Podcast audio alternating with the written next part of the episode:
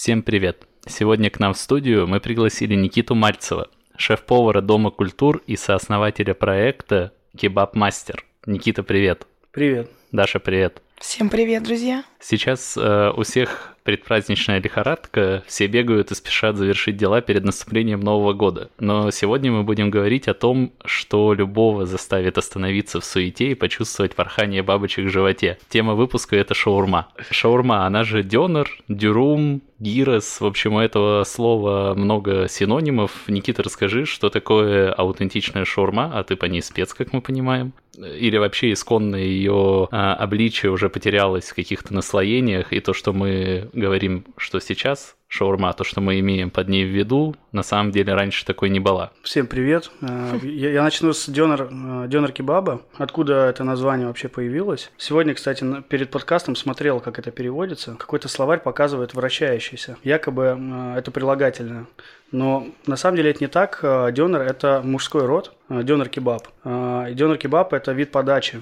Дёнер придумали турки в Берлине. То есть чувак приехал как мигрант, пытался заработать работать. Он знал, э, как готовить мясо на вертеле э, и придумал такую историю, как его завернуть, как подать людям, чтобы им было удобно есть. Он э, взял за базу подачи турецкий хлеб Рамадан, то есть они его готовили у себя в Турции на праздник. Также его готовили уже в Берлине турки, то есть у них там в Берлине тоже свой Рамадан проводится. Они его поделили на четыре части, такой хлеб, он э, внутри получается якобы с кармашком. Очень похож на пита, но это не пита, это хлеб. По-немецки он называется flattenbrot. И вот эта четвертинка, то есть она смазывается соусом, туда кладется начинка, мясо с вертикального гриля. Подача в таком хлебе – это классический дёнер-кебаб, который придумали в Берлине. Все остальное, то, что называется дёнер-кебаб, это иллюзия. Ну, либо люди просто не знают, что это такое, а, либо пытаются просто впарить. То есть это такой э, бессознательный, бессознательный обман людей. Что такое дюрюм? Дюрюм – это тонкий лаваш, лаваш. Дюрюм – это турецкое слово. И если мы говорим о шаурме, которая у нас э, в Москве, там, на вокзале, у метро, где угодно, районе. Э, у тебя в кафе?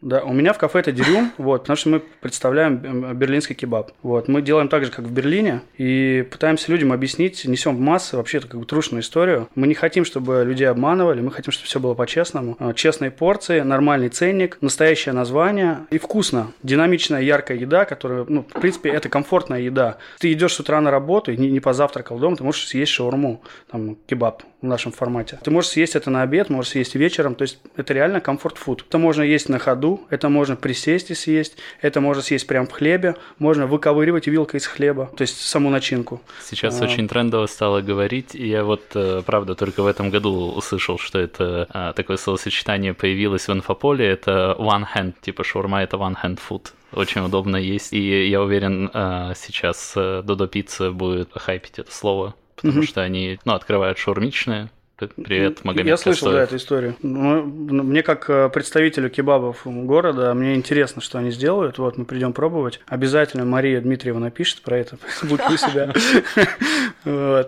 Можно как угодно как бы это называть. One hand food, э, дёнер кебаб. Ну, очень важно э, никого не обманывать, и чтобы это было вкусно, чтобы люди кайфовали. Я думаю, Додо Пицца имеет ресурс, чтобы делать вкусно. Вот, и мы посмотрим там. Магомед, у нас есть уже предварительная договоренность возможность записаться с ним в следующем году, поэтому будем ждать Магомеда на подкасте. Привет. Мы так резко начали обсуждать нашумевшее блюдо, что не уточнили, какое ты, Никита, отношение имеешь к шаурме. Как и все люди, в принципе, э, съел у метро, съел с похмелья, съел с компанией, пили пиво, решили перекусить, съели по шаве и все довольны. Разработал. Да, раз, разработал. Это уже, это было просто, наверное, это такая ирония гастрономическая. То есть мы э, с Олегом, э, Олег Розов, э, это наш партнер, вот, э, чувак, который...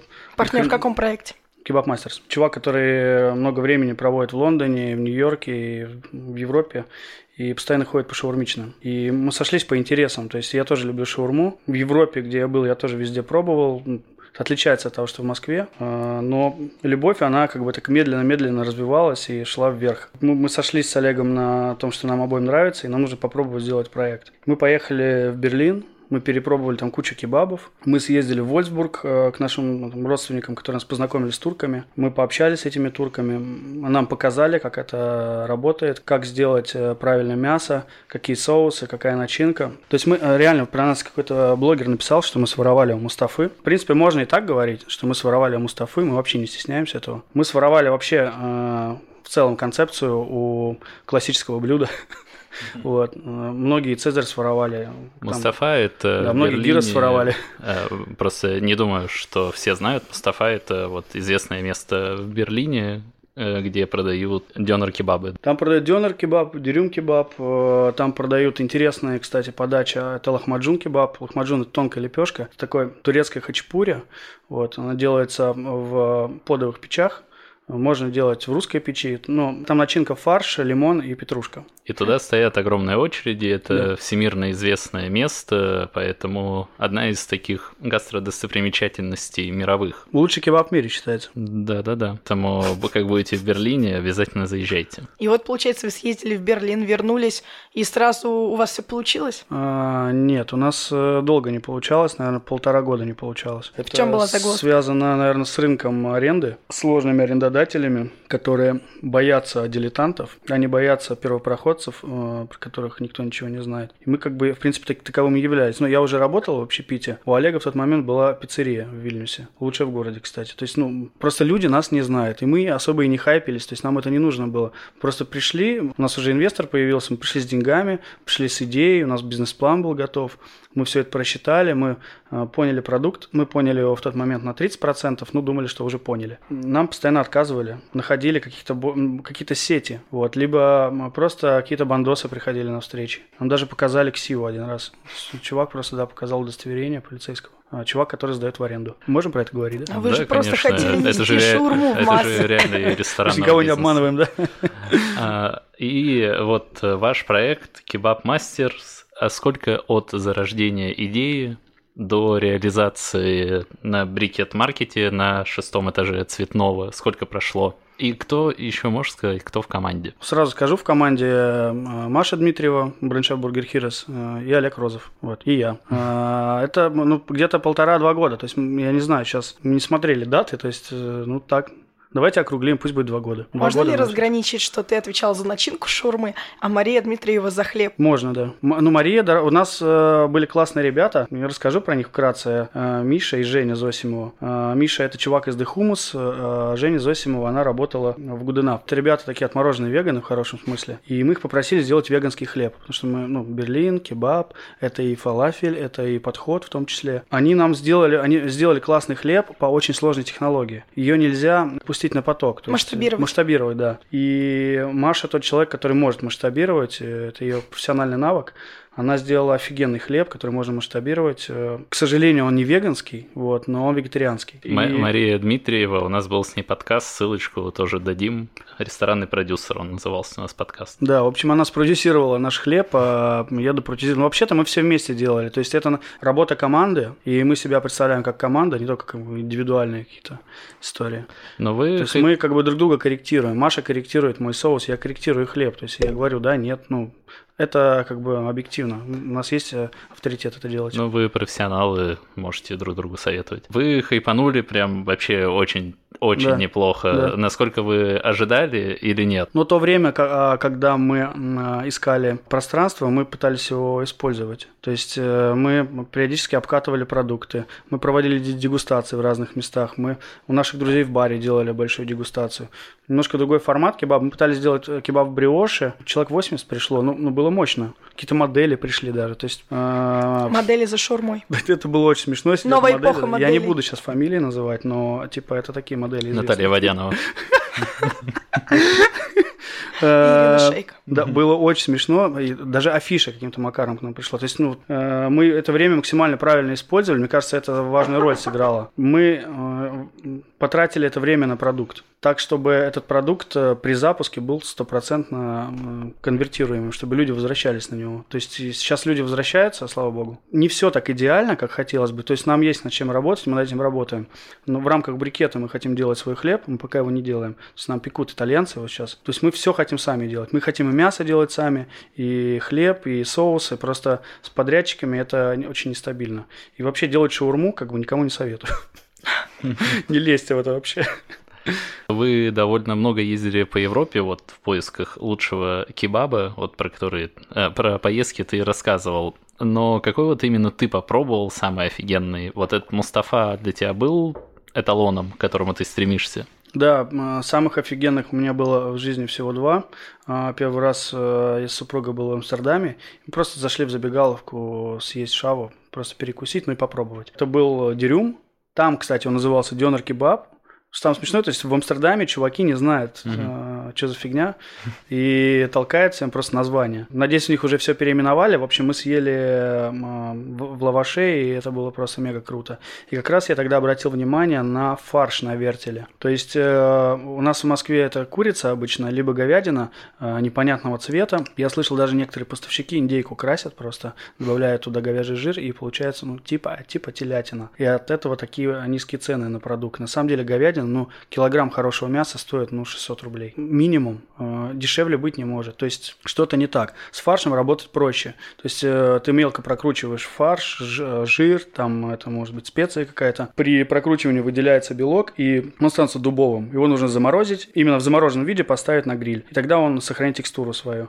В Москве так практически никто не делает, кроме нас. Вот. Я вообще не видел проекта. По-моему, в Афимолл Сити есть кебабная турецкая, где есть именно фарш на вертеле. Но там очень странный вкус. И я увидел это в Амстердаме, я не понял, что это за паштет. То есть я, я посмотрел и думаю, блин, какого фига? И когда увидел, как это срезают, э, тонкий слайс, это похоже на хамон, тонкий слайс, который сочится просто, тут течет сок и жир и так далее, супер ароматный. И я, мне кажется, я тогда понял, что, ну, как я уже в гастрономии, в общепите, мне нужно что-то подобное делать в Москве, потому что такого нет. Мне кажется, у меня ёкнуло тогда. И потом, когда уже поехал в Берлин с Олегом, мы попробовали Мустафу. Это совершенно другая история. Это не про мясо. Понятно, что там курица, она суховатая, у нее чуть больше вкуса, чем у нашей, там, видимо, ну, по-другому выращивают ее. Там история в начинке. То есть, почему это называется гемьюз кебаб, гемьюз в переводе овощи. Э, Мустафа э, гемьюз кебаб, по-моему, так называется. То есть, полное название. Э, это микс э, кучи всего. Это прям такая в хорошем смысле помойка, где куча всего вкусного лежит. Красная капуста, то есть вот капустный салат, это красная капуста, это белая капуста, это морковь, это романа, не айсберг, не китайская капуста, это романа, ребят. Зеленый, свежий, вкусный салат. Это петрушка, мята, то есть мята в кебабе, ну это как бы в Москве такого никто не делал. И когда я почувствовал эту мяту, то есть я ее услышал и понял, что это, это просто история про настоящую динамичную еду, где курица никакого смысла не имеет, кроме белка. вот. И там мощный соус, красный соус, это э, всегда аджика, то есть это не томатная паста с чесноком и сахаром, а это именно аджика, то есть она сделана на томатах, там перцы, там зелень. Э, турки орегано добавляют, у них очень много орегано с мятой сушеные, то есть в сушеном виде. И еще два соуса. Один это, э, это майонез. В нашем случае мы делаем японский майонез с эмульсией, то есть мы делаем сами эмульсию, мешаем ее с, с кьюпи. Ну, кьюпи все знают. Кроме меня. Кьюпи это бренд японского майонеза, да, это качественный мазик, вот. То есть таким майонезом не отравишь человека, и это супер вкусно. Теперь знаю. Чем он отличается от российского мазика? А, он уходит в такую кислинку. А, у него очень много аджиномота. То есть аджиномот – это глютамат натрия. Вот, не будем скрывать, вот, ну, как есть. То есть максимально прозрачное. А, в наш майонез этих усилителей меньше кладут. Но все знают, что аджиномота – это менее вредный продукт, чем соль. То есть он уходит в аджиномото, а не в соль. А в нашем майонезе больше соли. И он более жирный, то есть там не такое благородное масло. Если положить два майонеза на стол, две капли, и посмотреть, как один из них высохнет, вот, дегидрация у японского будет... То есть он, он как-то цельно дегидрируется, а Наш майонез, допустим, скит, он, у него жир остается неприятный, некрасивый. Прям качество очень разное. И цена, естественно, разная. Поэтому мы делаем э, эмульсию плюс э, японский майонез. Эмульсия – это яйца с маслом. Третий соус – это йогурт. Йогурт с чесноком и с э, травами. Это может быть э, дзадзики, то есть как у греков. Может быть йогурт с тхиной, то есть турки по-разному. У каждого свой рецепт, там высокая конкуренция. А, в Мустафе это ну, именно такая зеленушная история. Бело-зеленый соус. Вот они три соуса намазывают. Э, если ты хочешь чили, ты получишь красный соус. Если не хочешь чили, они только либо майонез, либо йогурт наливают. И салат. Э, свежие огурцы, э, соленые огурцы, томаты, Ребят, это, это реально, это супер овощная история, от которой просто взрыв вкуса. Вот, это настоящий умами. Вот. Мы пытались передать этот умами, то есть мы очень восхитились, как э, люди передают, ну, то есть ты ешь, ты наедаешься, еще и вкус. Пытаемся э, в Kebab Masters сделать так, чтобы это была высокодинамичная еда. И сейчас, когда я ем, я ем шаурму практически каждый день у себя, потому что это в рамках брокеража, пробы, хочу понимать продукт. Курица действительно стала уходить на второй план, э, она стала как питательной частью, то есть ты и наедаешься, и соус с овощами создает динамику. Просто съесть шаву после этого невозможно. То есть ты просто не чувствуешь вкус. Это просто воздух. Как будто хрустишь как бы лавашом с каким-то соусом непонятным. Эта штука подсаживает. Вот, я надеюсь на это. Я уже захотел вернуться и по поесть. Мне прямо аж желудок начал сводить от всех вкусностей. Твой рецепт э, шаурмы в Кебаб Мастерс тоже нестандартный. Мне очень сильно запомнилось сочетание курицы с кабачком. Расскажи, как долго ты прорабатывал рецептуру? Да, слушайте, я же забыл сказать, что гемьюз кебаб это же, ну, как раз э, это, вот эта овощная история. Мустафе э, это микс овощей и гриль, то есть их отдельно во фритюре жарят, называют овощи гриль, жарят во фритюре. Ну, в общем, неважно, это как с донор кебабом история. Э, вот, мы тоже называем овощи гриль, но мы э, добавляем только кабачок и цукини, а в Мустафе есть э, картошка, есть морковь, Э, цукини, баклажан, куча всего. Не хочется людей картошкой кормить в России. Вот. Ничего нового. Э, не хотелось людей морковкой кормить, мы ее убрали. А цукини, баклажан, ну, все-таки это новинка такая в шаурмичном мире.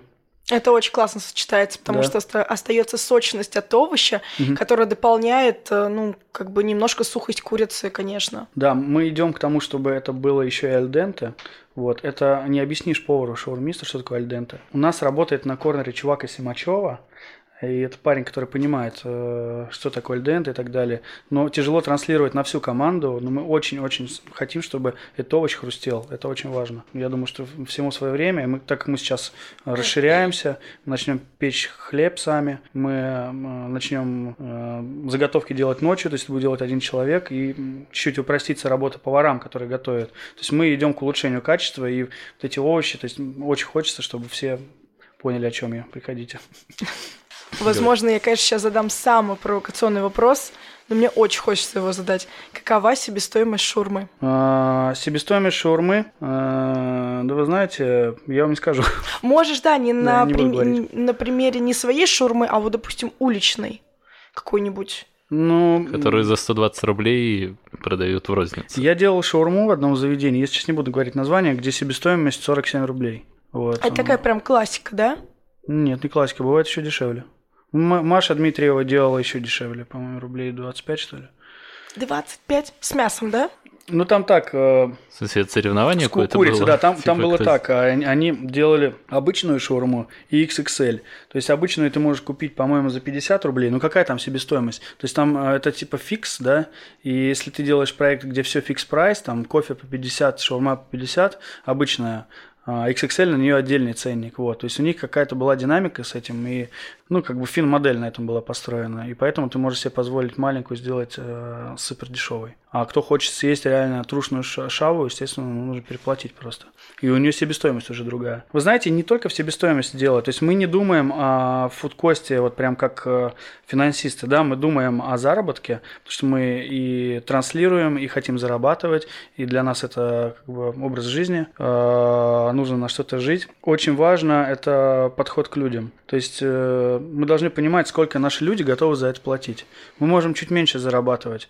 У нас есть позиции, на которых мы больше зарабатываем. Я сейчас не буду их называть, но средняя себестоимость 25%, ребят. Ну, как бы вот возьмем все меню. Вот 25-30 в среднем, да. Ну, я бы не боялся округлять.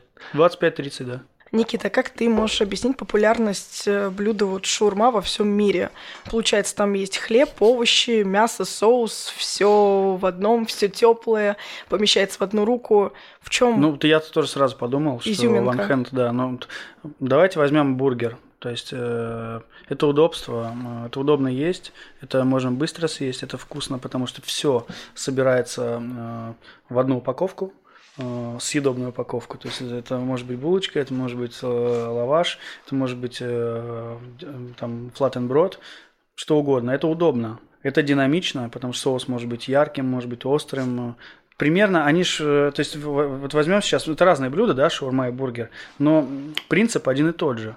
То есть мясо внутри, э, салат внутри, э, Соус, может быть разные начинки совершенно, то есть можно креативить, да, и также там есть кислое, сладкое, острое, соленое, там умами, что угодно, вот, и с рыбой и так далее. То есть шаурма с рыбой тоже существует.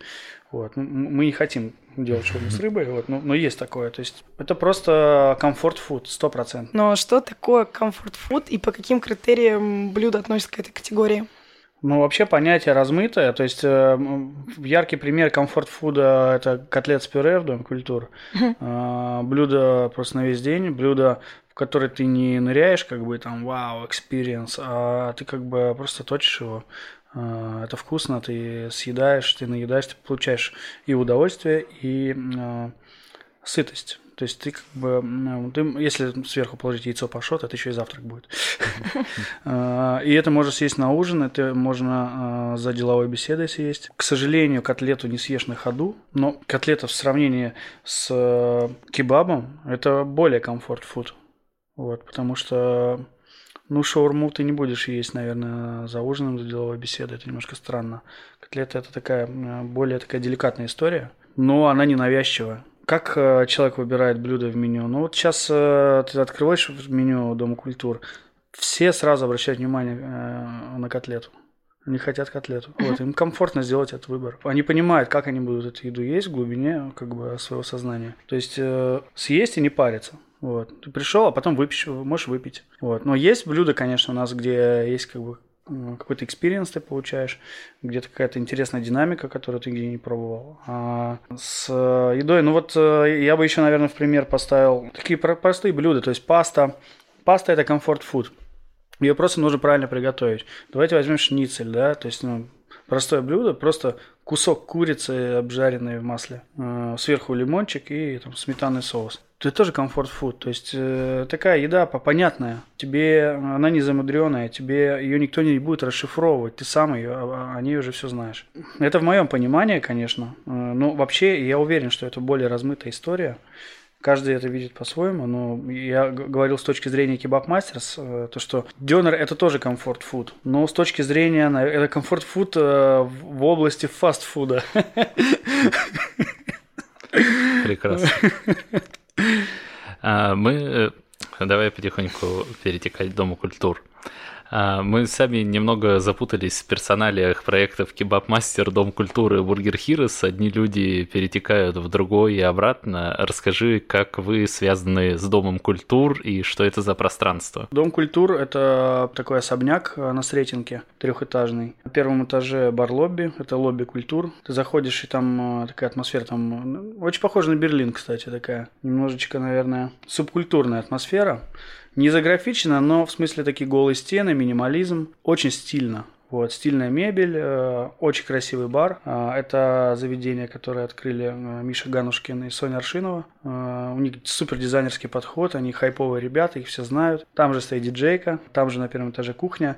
И мы транслируем ближневосточную еду, израильскую еду и комфорт-фуд. У нас э, ну, лобби недавно открылся на месте Оверселлер. То есть сначала Дом культур э, представлял э, проект с боулами, где готовились салатики там и прочая история. Там э, был свой потребитель, но как э, мы поняли, что, наверное, город не готов вообще к э, подобной еде.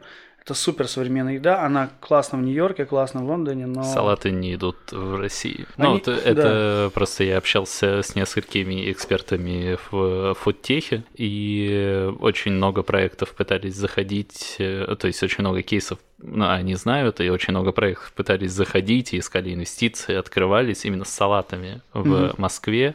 А, как в России, не знаю, но ни один вообще не выстрелил. Можно ввести какой-нибудь салат-бар ну, в Гугле, посмотреть, сколько их было, и сейчас вы ни одного не найдете просто. Mm-hmm. Вот, ну, такая вот статистика. Ну, с супом концепции лучше выживать. Да, фо – это настоящий русский суп, как пишут. Мне кажется, правда, очень народный. Адаптированный, да. Ну, его адаптировали, действительно. То есть классические фото, там немножко другие ингредиенты с зеленью, но сюда их не возят. Если и возят, то дорогие. Люди думают, это фудкости, адаптируют. И так, чтобы это было понятно русским людям. Далее вы поднимаетесь на второй этаж и видите, как будто бы недоделанный ремонт. Постоянно нас спрашивают, а вы когда ремонт доделаете? А, там у нас дальше колонки висят, белые такие вы видели. И мы обычно шутим, что это э, приточка болтается. Вот, на самом деле такой дизайн, э, то есть там все просто, там как с котлеты с пюре, то есть там несколько ингредиентов, вот, металл, бетон и дерево. Ну, такие вот. честные материалы. Да, честные материалы, э, минимализм, в котором почему это пространство пустое, мы потом уже поняли. Почему оно должно быть сначала пустым, сейчас расскажу. Вот, ну, то есть вы заходите, вы видите бар, бар из белой плитки, кухня. А, кухня обита металлическим листом, то есть металл. Дом культуры – это место, где собираются а, самые популярные, самые важные комьюнити, а, культурные музеи, какие-то бренды, которые создают, делают мероприятия. Э, мы самовыражаемся через э, еду, то есть мы создаем продукт, который мы долго обсуждаем и транслируем это для гостей. Гости не только Дома культур, то есть у нас есть свои гости, которые приходят на все бранчи, им все равно какой комьюнити, но при этом у комьюнити есть своя тусовка, и они еще приводят своих. Мы совмещаем э, разные культуры в одном помещении. А, у вас фактически получается будто ивент-агентство и дополнительно ну, это еще шутка же, и еда. Да, да, это шутка была. Это просто мы шутили на тему того, того, что мы можем делать ивент-агентство, учитывая, сколько мы мероприятий проводим. Ну, мне кажется, это оно и есть. Но, в смысле, так, есть какие-то рестораны с, например, внутренними, которые проводят внутри мероприятия, и фактически, ну, это Серый просто, кардинал ивент-агентства. Просто такое локальное ивент-агентство, но которое вы не оформляете, но mm-hmm. фактически вы кучу ивентов проводите. Ну, вот. это, это, это такая концепция. То есть мы вообще вокруг этого пляшем. Дом культуры не, не мог э, как проект э, команда Дом культуры не могла понять, что вообще они хотели сделать. Появилось предложение, по-моему, они сделали со Static Joyce, первый бранч. И вот эти сырники, которые... Илья Куснерович, приходи к нам на подкаст. То есть вот эти сырники, которые появились с манговой сгущенкой, они так и есть в меню сейчас. И многие блюда, которые в меню, они были сделаны с каким-то комьюнити. А, это классно, но мы перестали. Вот, то есть новая верстка уже не говорит о том, с кем это сделано, но это могут сказать официанты. То есть мы транслируем это официантам, они могут рассказать, что это за блюдо, как оно появилось. Там блюдо с uh, Secret Walls, uh, блюдо с Пушкинским музеем. Uh, интересная, кстати, история. То есть у нас Э, не Пушкинский музей, это был... Э, да, блюдо с Пушкинского музея тоже есть. Э, это говяжья вырезка с гречкой и с трюфелем. Не помню, как мы его придумали. Суперсложная история была с ними, но блюдо понравилось гостю, и мы его решили оставить. Классная история была с музеем космонавтики. Мы завели любимое блюдо академика Королева, и любимый напиток Юрия Гагарина. Любимое блюдо академика Королева это были яйца мешочек. А мы сделали яйца в панировке. Ну, внутри, естественно, яйца мешочек с лососем, с голландезом. А любимое блюдо Гагарина это, господи, напиток Гагарина это мартини с оливкой. И мы запустили это на бранче, и сейчас супер просто всем зашло, всем понравилось. Такой типичный напиток советского человека. Ну да, он, он какой-то, то есть он это не говорил никому, он не говорил, ребята, обожаю мартини. Нет, просто на какой-то фотографии Гагарин пьет мартини с оливкой, и все эту фотографию знают. И барменджер Никита Доровских, он как бы такой, блин, есть же такая фотка, давайте будем мартини с оливкой давать. В каком заведении модном в городе тебе сейчас мартини с оливкой нальют? Только по запросу, а это прям в меню, то есть мы это транслируем, мы не боимся это делать. Вот. Дом культуры – это про настоящую страсть к своему делу. Мы вообще ничего не боимся. Все, все что мы создаем, это огромный риск, что нас закидают помидорами. Но в этом специфика, вот, в этой смелости, как бы в, этих, э, в этом шаге э, в сторону потребителя, который вообще не ожидает, что мы будем делать. Сейчас э, у нас что у нас будет э, какой интересный бранч. Ну, к нам уже проекты приходят. у нас, э, как бы, помимо комьюнити, у нас гости появились. То есть, вот был Chicken Curry, э, у нас был э, Гудков. Мы транслировали Chicken Curry, и любимое блюдо Гудкова – это битые огурцы. Понятно, что тут мы не креативим. Вот, пусть это будет любимое блюдо. Я это контролирую всегда, чтобы еда была качественно, правильно приготовлена, чтобы каждое блюдо давалось вкусное. И, то есть, я это пробую. Я прихожу каждый день на работу к 9 по выходным и контролирую подготовку бранча, потому что это самая основная масса потока людей. Мы не можем позволить себе отдать какое-нибудь говно. А сколько посадок Ушел. и сколько людей работает на кухне? А, у нас 100 а, посадок, ну, можем посадить 120 человек. А, на кухне в течение недели разное количество людей работает. То есть в обеды чуть-чуть поменьше, в 6-7 человек и в выходной день 10 человек на кухне. То есть это вместе с заготовщиками, кондитеры, все, все приходят. Вот. Плюс еще иногда комьюнити на кухне приходит. Гудков с нами стоял. А, у нас с нами вот кебаб-мастерс недавно была девчонка а, Ларин Май. А, она готовила курскую пахлаву. И она тоже отдавала сама ее. Гости JPN сами отдавали. Вот, то есть у нас увеличивается количество людей иногда, и, конечно, там хаос происходит. Вот, но это контролируемый хаос. Вот. Со стороны кажется, что это просто какой-то ад. Люди боятся заходить на кухню, типа, что у вас тут происходит? Какой-то тараканник, в хорошем смысле. Ты а, да, говоришь... там еще такая открытая кухня, очень. Демократизирует пространство тоже. Ты говоришь, что вы боитесь, что вас закидают помидорами, но тем не менее у вас полные посадки. Да, да, я, ну, я абстрактно говорю. А, закидают Это помидорами, я имею в виду, да, как, как, как, как да. комментарии. То есть ну, комментарии мы получаем разные. Вот, мы с этим работаем, как любой нормальный человек в общепите, шеф мне интересно, что говорят люди.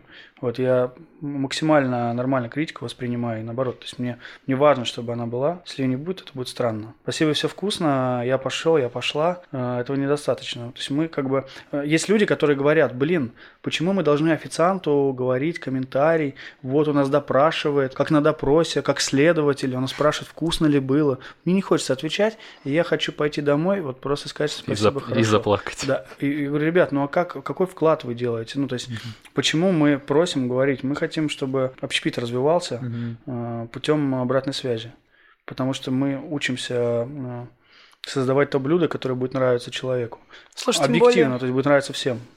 Тем более в ДК обстановка располагает, наоборот, беседовать, общаться. Все так ненавязчиво происходит, открытая кухня, ароматы, все снуют, но тебе комфортно, ты не чувствуешь себя, ну, как на допросе совершенно. Ну, в ДК мы получаем комментарии постоянно, то есть у нас есть обратная связь, а, она не критичная, просто, ну, какие-то детали. Мне кинза не понравилось, мне там бульон жирноватый, и мне, наоборот, более пустой бульон. Вот у нас с раменом большой спор вообще с гостями. Вы знаете рамен, да? То есть такой бульон, э, называется танкоцу. Это бульон, который делается на свиных костях. Э, сейчас все испугаются.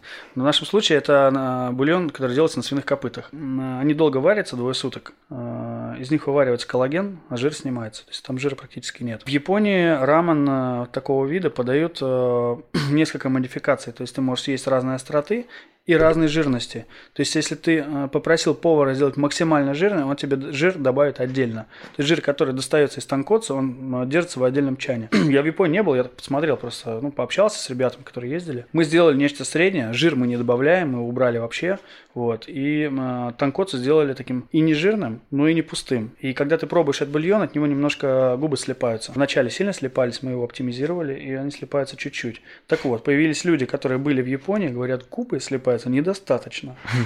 Бульон бодяженный. Вот, ну, ну, мы специально бодяжим его, чтобы всем подходило. И хочется найти золотую середину, но в рамках Москвы очень тяжело это сделать, поэтому, мне кажется, в Москве проблема рамена, она, она будет еще долго. Несмотря на то, что у нас суповая история вообще в, в России, и все любят свинину, русские люди нормально к свинине относятся. Я, кстати, хорошо отношусь к свинине. Танкоцу рамен не будет залетать вот так вот на раз, то есть щелчком, как Танос. И в Доме культуры мы столкнулись с этой проблемой, но обратная связь нас выровняла. И сейчас у нас э, наиболее пристойная текстура для потребления. Мы знаем, что ты обновляешь меню бранчи в Доме культуры еженедельно. Расскажи, как тебе удается каждую неделю выдавать новый сет? Это очень сложная история. Я к ней не сразу пришел. Вот у нас есть куратор Петр Общевский, вы знаете его, наверное. Также куратор Бургер Хирос по еде. То есть Маша бренд-шеф, но Петр, он все равно он участвует в этих процессах, и он был до Маши бренд-шефа. Он мне помог с алгоритмами и объяснил, как мы действуем. То есть в чем прикол календаря? Вы знаете, что через 30 дней э, будет э, там, 30 число. Вот, что через 15 дней 15. Вы к этому идете, как бы, и ну, у меня есть календарь бранча. Я знаю, что у меня через 15 дней приходит комьюнити, и я за 15 дней начинаю с ними вести переговоры, встречи, дегустации, обсуждения. То есть, ну, все, что нам нужно для того, чтобы создать продукт. У нас есть определенный регламент, по которому мы действуем. Э, там не больше двух блюд мы готовим, чтобы на сервис не влиять. Э, мы э, не даем всякий ширпотреб. Есть мы не можем как бы гречку с грибами отдать. Мы создаем блюдо в рамках ресторана. У нас, если гречка, то с трюфелем. Это просто подход. Мы хотим в 2020 году развиваться уже как ресторанное заведение. Самое главное – это алгоритм. То есть, если по алгоритму все получается, то мы транслируем правильную еду. Если у нас абстрактное задание, мы можем транслировать абстрактную еду. Это плохо. Мы уже с этим столкнулись, больше награблений. Главное не повторять свои ошибки. И в Доме культур просто есть правильный график, и у нас уже на месяц вперед все расписано. Я заранее провожу переговоры, и все круто. Офигенно. Я прям представляю, сколько это сил все равно по три блюда даже в неделю придумывать, мне кажется, ну, Мало ну, по три, по три это не все. То есть вот на прошлой неделе я сделал 9 блюд в неделю. Но я, я к ним шел. То есть я понимал, что так будет. Я какие-то там наработки делал. Э, я всегда пытаюсь синхронизировать с, тем, с той базой, которая у меня есть. А, и но мне кажется, сделать. это даже для твоего личного развития как повара. Ну, то есть у тебя есть внешний мотиватор, который тебя заставляет это делать не по вдохновению условно, а чтобы это выработалось какую-то привычку. Ну, здесь много плюсов э, в Доме культуры, вообще работы в Доме культуры. Во-первых, я никогда столько не общался с людьми. Вот, я пообщался со всеми модными комьюнити этого города. То есть, и они меня знают, и я их знаю, мы здороваемся, мы видимся то есть, на мероприятия. Люди к нам приходят просто уже после бранча потусоваться. Никита стольких знаешь, что уже мы с ним здороваемся, он не запоминает. Это неправда. Говорит, да, да, я завтра приеду к вам. Потом приезжает, о, вы вчера были? Ну, можно запутаться, когда сильно уставший, действительно, просто вообще из головы и лица, и воспоминания все выпадает. Потому что думаешь о еде постоянно. Мне кажется, что я стал больше э, понимать, как создать продукт абстрактно. То есть в, у меня есть вкус в голове. И mm. я его придумываю, а потом уже начинаю готовить. И чаще всего я попадаю. То есть это очень важно. Исходя из обратной связи, я попадаю. Я на это надеюсь. В Доме культуры я прокачал этот навык. Вот, помимо знакомств, понятно, что я обучаюсь, самообучаюсь. И так как я изначально самоучка, оно как бы оно так и идет. То, о чем ты говоришь, вот это вот э, изобретение блюд в голове. Мы не раз слышали такую фразу от, ну, действительно, каких-то великих, именитых шеф-поваров. И я понимаю, это какой-то вот новый уровень для шеф-повара, когда он действительно начинает уже в голове создавать, и он понимает, что это точно получится. Просто есть люди, есть шеф-повара, которые говорят, что, ну, нет, нужно приготовить, потому что, ну, непонятно, как получится. Вот я, кстати, за такого навыка так и не доросла. У меня бывало пару раз э, в голове мелькало, что нет, вот сейчас сто процентов это блюдо у меня получится. Я начинала готовить, и все таки что-то какая-то несостыковочка там в текстурах или даже в цветах, и не получалось. Но вот это какой-то прям... Мне кажется, это какая-то просто память сочетаний, вот, э, на подсознательном уровне ты понимаешь, что всем сочетаний сочетается, там авокадо с лососем сочетается, э, тунец с авокадо сочетается, там то все добавляешь, ну, в итоге все укладывается в голове. Понятно, что ты все не запомнишь, но ну, абстрактно начинаешь представлять. Есть э, меня недавно как раз опять напоминаю Петра, э, Петр Общевский мне сказал, Никита, есть несколько этапов развития шеф-повара. Первый это э, то, когда ты креативишь, э, мешаешь не то, что не совмещается, да, и транслируешь э, несоответную херню, короче. Второй этап – это когда ты понимаешь уже, ты нашел свой вкус, у тебя есть свой стиль, ты начинаешь транслировать, и в том числе в рамках бизнеса ты понимаешь, что лучше продается. Третий этап – это то, когда ты уже транслируешь только в рамках бизнеса. И, ну, я не знаю, я не совсем согласен. В общем, я просто к чему? Что шеф-повар развивается всю жизнь, успешные люди развиваются всю жизнь. То есть человек, э, который 50 лет остается э, весомым и значимым человеком в своей профессии, скорее всего, учился до 50 лет. И вот тот креатив, которого иногда работодатели, рестораторы боятся, шефского, это работа с продуктом. Э, нужно всю жизнь продолжать креативить, не бояться совместить. И пусть у меня летят помидоры, вот, я все равно хочу найти вкус и без обратной связи. Без помидора я его не получу. Я очень хочу получить помидором в рожу, вот, приготовишь что-то не так. И так э, вырабатывается абстрактная история. Я запоминаю, как нельзя делать. Я один раз приготовил ризотто, э, которое по вкусу было похоже на запах марихуаны. И отдал его людям. И такие, чувак, а что туда добавил? Что за странная привкус травки какой-то. Ребят, я смешал тимьян, укроп, петрушку, что-то как- как-то так вышло. Сухой тимьян, по-моему. Вот реально отдавало. Ну, то есть невкусно вообще, есть невозможно. И запомнил, что нельзя мешать тимьян там с чем-то. То есть как бы это полезная штука. В общем, Никит, если ты хочешь как-нибудь, мы придем к тебе, когда ты будешь стоять на отдаче, подкрадемся и кинем в тебя помидором. Но метафорически. Да. Нет, оставляйте обратную связь и говорите, что не так. Вот, мы будем исправлять. Мы э, либо я буду прикрепим спорить вами. помидору записочку. Спасибо тебе огромное, что пришел. Очень насыщенная беседа. Мне очень понравилась э, вообще твоя экспертиза. Про помидоры. Я удивился, насколько ты много знаешь о шаурме, и это было просто удивительно, если честно. А, Ну, и это глубоко, действительно. Я вот теперь думаю, то, что у многих может быть наивная идея запустить шаурмичную. Им кажется, что в этом ну, точно вообще ничего нет сложного. Мы Но уже знаем, кто в ближайшее время запускает, мы очень ждем. я думаю, он очень хорошо отнесется к этому подкасту. Вот. И поэтому респект только дальнейшего развития Спасибо. и занимайте еще плюс э, площадь, ну не плюс 12, а плюс 112. Остав- Оставайтесь такими же стервятниками, которые захватывают площадь. Захватите весь брикет маркет. Хорошо. Всем Спасибо. пока. Все, всем шурмы. Всем пока. Всем пока.